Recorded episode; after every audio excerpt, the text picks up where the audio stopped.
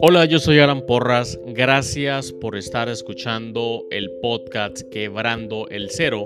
Hay un próximo episodio que tengo especialmente para ti y que está pronto a reproducirse. Espero que lo disfrutes.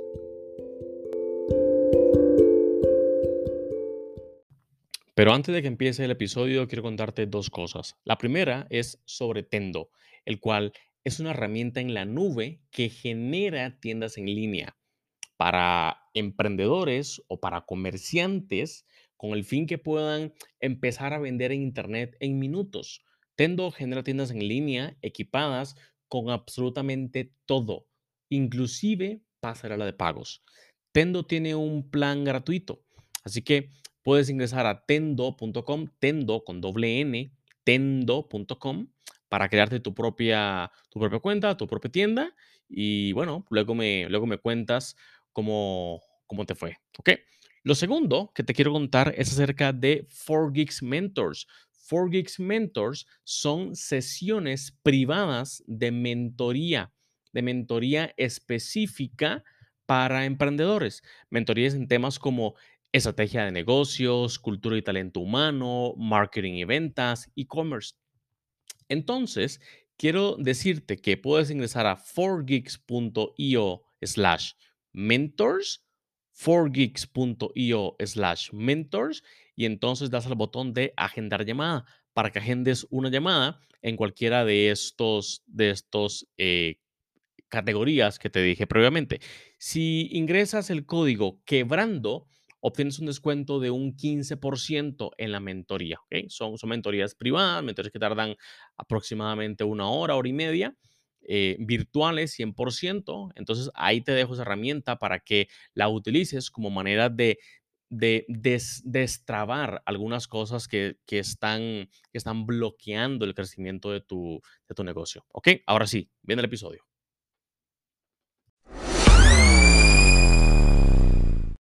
Quien les habla María Laura González, pues estaré a cargo de la conducción de este episodio. Gracias a todos por acompañarnos. En esta oportunidad me encuentro con Guillermo Dogel, quien estará conversando con nosotros acerca de qué sucede cuando factores externos o cualquier tipo de factor interno te obligan a cerrar un ciclo y también cómo hacer para continuar sobre la marcha con ese proyecto. Entonces, Guillermo es experto en la industria tecnológica con 10 años de experiencia, es emprendedor y actualmente se apunta en proyectos personales en donde también experimenta la faceta de manager, aparte de ser desarrollador. Guillermo, ¿cómo te encuentras el día de hoy? Hola, María Laura, ¿cómo estás? Un gusto hablar contigo. Qué bueno, qué bueno que estés acá con nosotros. Bueno, Guillermo, entrando, entrando en materia. Por la invitación. Con gusto. Entrando en materia, Guillermo, me gustaría que nos explicaras un poco cómo, cómo aprendiste eh, de esa experiencia que, esa experiencia que te ha tocado vivir, en donde factores externos e internos te dirigieron, digamos, a clausurar un proyecto o a, o apartarlo un poco para, para poder seguir. Bueno, mira, primero que nada te cuento un poco cómo surgió el, el proyecto este. Eh, digamos que la aplicación nació como un juego prácticamente. Eh, me junté un día con un amigo mío de la universidad que hacía mucho que no nos veíamos. Eh, y como muchos amigos se juntan a jugar a la PlayStation, a nosotros nos gusta programar, así que estamos con ganas de hacer algo. Eh, estuvimos pensando un par de ideas y justo surgió la idea esta de hacer, bueno, este comparador de precios para los distintos transportes urbanos, ¿no? Ok. Eh, lo, hicimos a modo hackathon, una, una tarde-noche. Eh, de hecho, ni estaba en, nuestros, en nuestro alcance que se viralizara tanto. Eh, bueno, esa primera versión la publicamos esa misma noche. vale. La compartí por LinkedIn y a la semana no podía creer el alcance de las visitas que, que tuvo, ¿no? Sí. Más o menos cuántas visitas, cuántas visitas tuviste, Guillermo. Mira, la, publicación eh, me figuraba que le llegó a 10.000 personas. Para que te hagas una idea, publicó algo en Instagram y no llegó a los 10 likes, así que fue como algo bastante fuerte desde, ese punto de vista. bastante, wow, sí, bastante.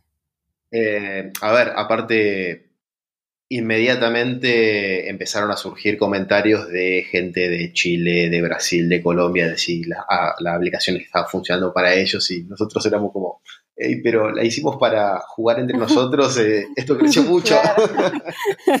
no se imaginaron que iba a llegar a... ese lado...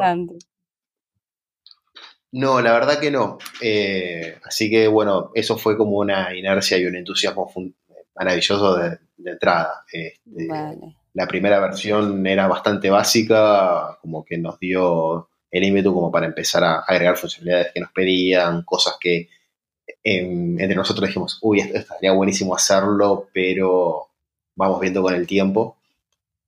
Eh, y bueno, así fue un poco como se viralizó esta aplicación. Este, nos contactaron de un, de un, de un diario de acá de, Argentina, salimos en un canal de televisión, o sea, fue bastante, bastante explosiva eh, el, lanzamiento de, esta app.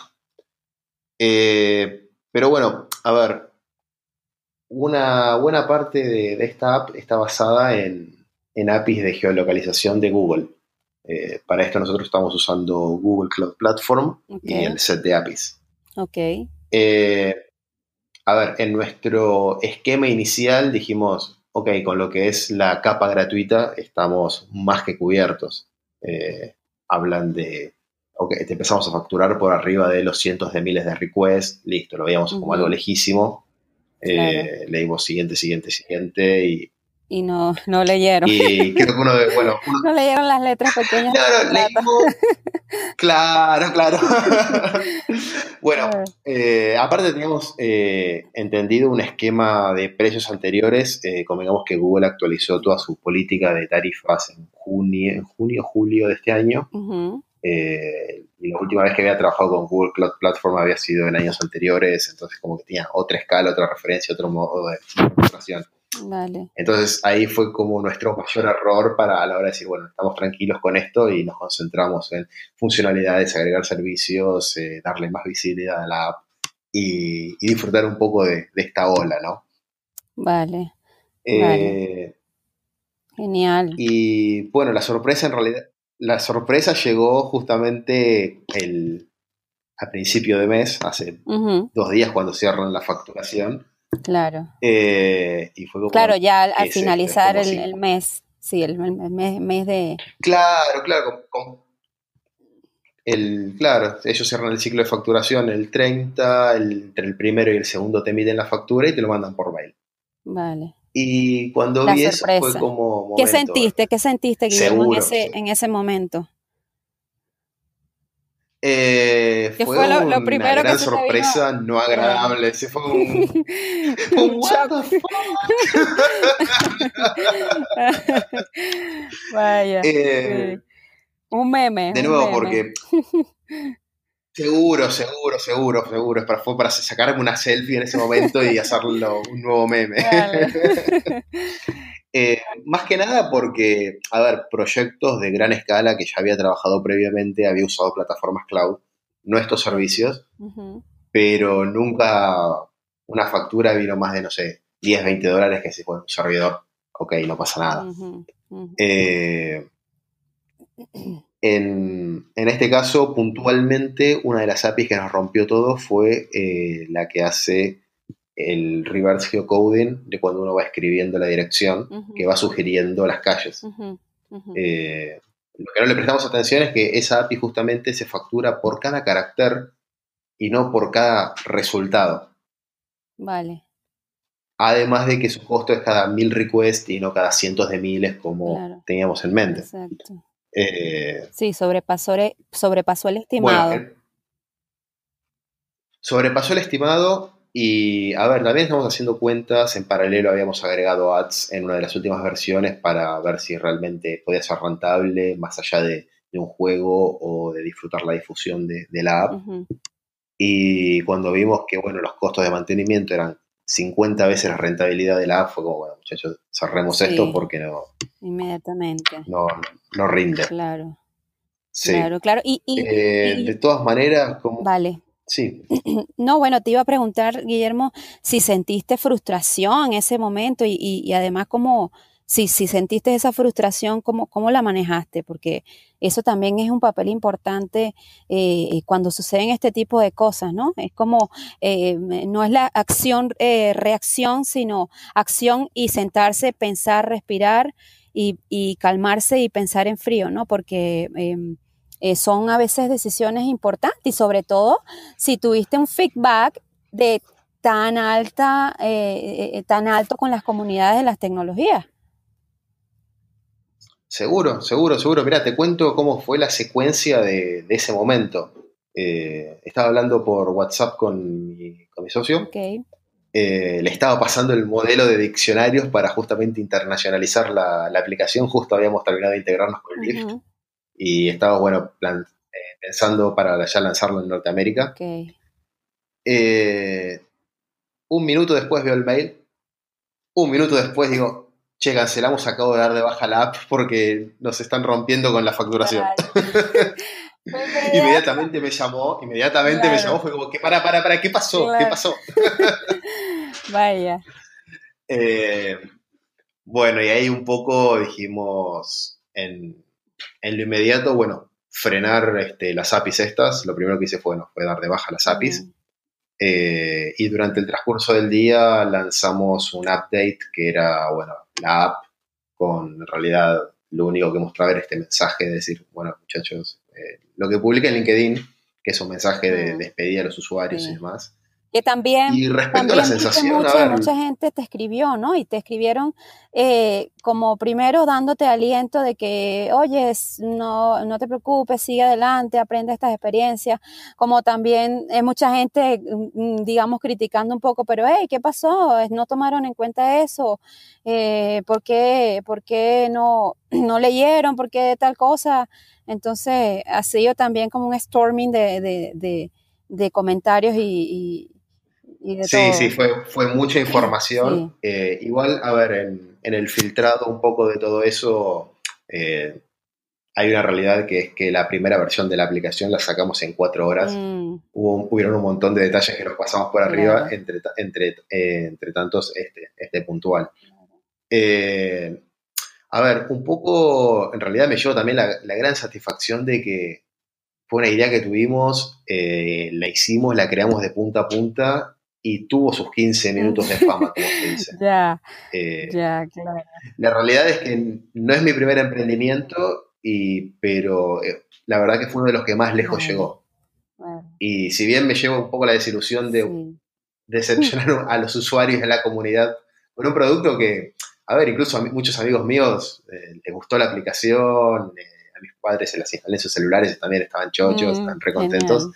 Y, porque la, verdad es bastante útil. Este, acá en Buenos Aires eh, hubo bastante conflicto con el tema Uber, en particular con los taxis, y un poco esta aplicación como que salía a evidenciar de que en realidad no es tanta competencia porque según el horario los precios no son tan distintos, incluso a veces es más barato tomarse un taxi, como que venía a poner un poco un condimento de paz en, toda esa discusión y ese debate que se, que se había puesto picante en su momento. Sí, que, fue como un, como un eh, huracán, ¿no? Pero bueno, como te,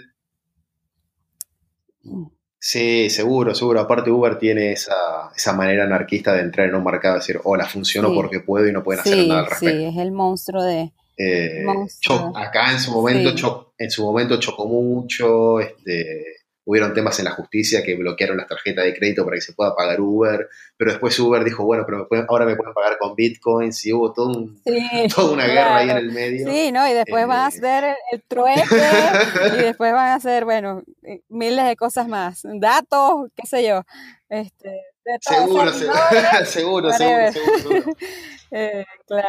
Ahora fíjate, Guillermo, una vez que ya, bueno, eh, eh, digamos, ya, ya capacitaste, entendiste esta situación, ¿qué, viene ahora? ¿Cómo vas a decidir, cómo decidiste o cómo vas a, vas a enfrentar ese huracán que, pasó y, y cómo vas a salir a flote ahora?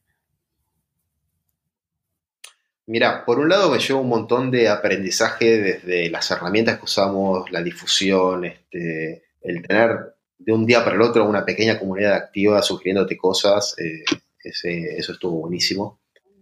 Eh, como te decía antes, eh, no es el primer emprendimiento que, que, me dispongo a hacer. ni tampoco es el primer emprendimiento que fracasa. Pero bueno, soy mucho de la filosofía esa de do, fail, learn and repeat. Eh, como había comentado en uno de los comentarios de, LinkedIn, esto es como cuando estaban haciendo las pruebas en SpaceX con los Falcon, que decían, uy, a Elon Musk se le mm. explotó otro cohete. Sí, está bien, pero este voló 10 segundos, más que el anterior. Y así, y así, así, así, hasta que eventualmente lograron la perfección. O sea, eh, yo creo que el aprendizaje es un proceso iterativo. Eh, nadie, nadie tiene la, magia así de nadie tiene... La realidad es que los, los, proyectos exitosos vienen después de intentos e intentos e intentos, así que eh, la verdad me llevo un poco todo ese aprendizaje y, el próximo, por lo menos con que dure dos meses, ya estoy feliz. vale, sí, es que así son, son todos eh, los proyectos que, decidimos emprender, ¿no? Siempre el factor riesgo es lo más, eh, lo más difícil. Cuando terminan y terminan bien, genial. Cuando no terminan o terminan intempestivamente como, como terminó este, creo que la experiencia es lo más rico que nos puede dejar. Eh, y, fíjate, eh, precisamente por eso mismo, con toda esta experticia que has tenido, Guillermo, ¿qué, qué recomendaciones le puedes dar a, todas esas comunidades de jóvenes emprendedores que tienen esos grandes proyectos en mente y que, bueno, además pretenden materializarlos en, materializarlos en un corto o mediano plazo? ¿Qué, qué, qué les puedes decir a ellos? Eh, que primero y principal, que si tienen una idea que que la bajen, le pongan tiempo, le pongan metas y la transformen en, un proyecto. Eh, que creen, que hagan, que hagan. Eh, es lo mejor que puedes hacer. Si querés emprender, este, no, no tenés que quedarte en los peros de que si esto, que el otro. Mm. Eso después se ve. Mm. Empezá y hacé. En cuanto tenés esa inercia creativa, tenés que dejarla fluir. Eh, porque si no, hoy tenés una idea y si le empezás a decir que no, que tal vez que mañana, que esto, que lo otro, y mañana la idea se te fue y la dejaste ahí. Y capaz que era una idea muy buena. Eh, en ese sentido soy muy partidario de, del hacer. Vale. Y fíjate, Guillermo, te, quiero hacer una pregunta. ¿A ti te, te, ha tocado, has tenido la oportunidad de ser un mentor para, para algún proyecto grande? ¿Te han buscado para decirte, Guillermo, mira, tengo esta cuestión en mente, ¿qué puedo hacer? ¿Qué, qué me puedes recomendar? Y bueno, si puedes a lo mejor este, nombrar alguno de esos, de esos proyectos en donde te ha, te ha tocado colaborar o has querido eh, ayudar. Mira, desde lo profesional me, me, ha tocado estar en proyectos como team leader o como arquitecto de soluciones, de, incluso de manera freelancer, de que me contacte un cliente y plantearme una problemática y tener que, bueno, crear una solución en base a la nada misma y desde pizarrón, lápiz y creatividad y bajar algo concreto. Eh, esta idea de que se me acerque tal vez otro emprendedor y decir, oye, tengo esta idea y quiero realizarla y bueno, vamos hacia ello, no tanto. Eh, la realidad es que muchas de las ideas que, cuando mm. saben que uno es desarrollador, son del estilo, che, quiero, oye, quiero crear el, próximo Facebook. Y es como, mm, no sé si esa idea va a tener tanto éxito.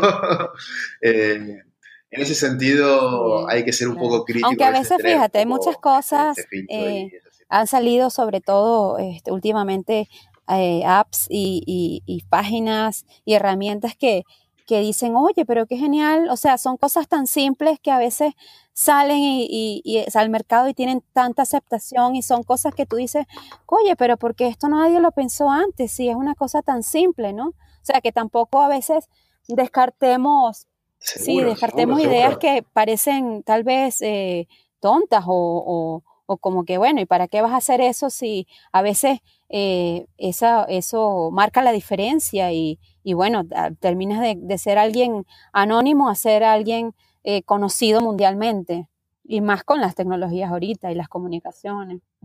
Seguro, seguro. De hecho, creo que buena parte del éxito de Mangotea fue justamente eso, el, hecho de que sea una aplicación simple. Una pantalla, dos campos, un botón e información. Eh, me ha tocado anteriormente de emprender en proyectos mucho más grandes, mucho más ambiciosos y, como te decía, quedar a mitad de camino. Eh, a veces también es buscar ese, ese punto medio entre una idea gigante, maravillosa y algo realmente realizable. Cuéntanos, Guillermo, finalmente, ¿tienes algún, algún otro proyecto ya en mente? ¿Estás trabajando en algo grande o nos puedes dar un abrebocas de, de tal vez tu próximo, tu próximo ciclo? Mira, en lo personal, este, trabajo como freelancer. En este momento estoy como contratista de una empresa de aquí de Argentina que se dedica al contenido digital de, televisión. Eh, y así como emprendimientos, en paralelo a Mangotea había surgido otro proyectito mucho más chiquitito, mucho más simple, que era mm, una alarma GPS. Eh, hay miles en el App Store, pero todas las que busqué nunca no, me gustaron, no las entendía o tenía demasiada vuelta y dije, oye, voy a la mía que va a ser. Hiciste ese pequeño estudio de mercado previo. Eh, claro, pero la realidad es que cuando vino esto de estamos usando el mismo pack de APIs, así que cuando se dio de baja, se dio de baja todo junto. Eh, así, sí, lamentablemente sí. Eh, bueno, este caso la verdad fue un caso modelo de lo que comentabas antes, de que una idea puede tener un nicho que ni te imaginas que está ahí. Sí, sí. Eh, en, el, sentido de que se viralizó fue mm. puntualmente eso que dijiste. había un montón de gente que necesitaba esto o le interesaba usarlo y Claro. Simplemente estaba esperando que aparezca. Bueno, y Guillermo, genial, muchas gracias, totalmente complacida de conversar contigo y haber abordado este tema tan importante, interesante para los emprendedores y soñadores de las tecnologías de hoy en día. Agradecida por tu tiempo. Muchas gracias. Recuerden a todos los que nos escuchan que si desean conocer todo sobre el equipo For Gits, suscríbanse a nuestro boletín donde recibirán todos nuestros contenidos más recientes que incluyen publicaciones en el blog, webinar, podcast y bueno, muchos más contenidos. Entonces, además de eso, no olviden si tienen comentarios o impresiones de este podcast con Guillermo, nos dejen allí sus comentarios en el apartado. Bueno, de nuevo muchísimas gracias Guillermo y feliz semana para ti y para todos los que nos escuchan.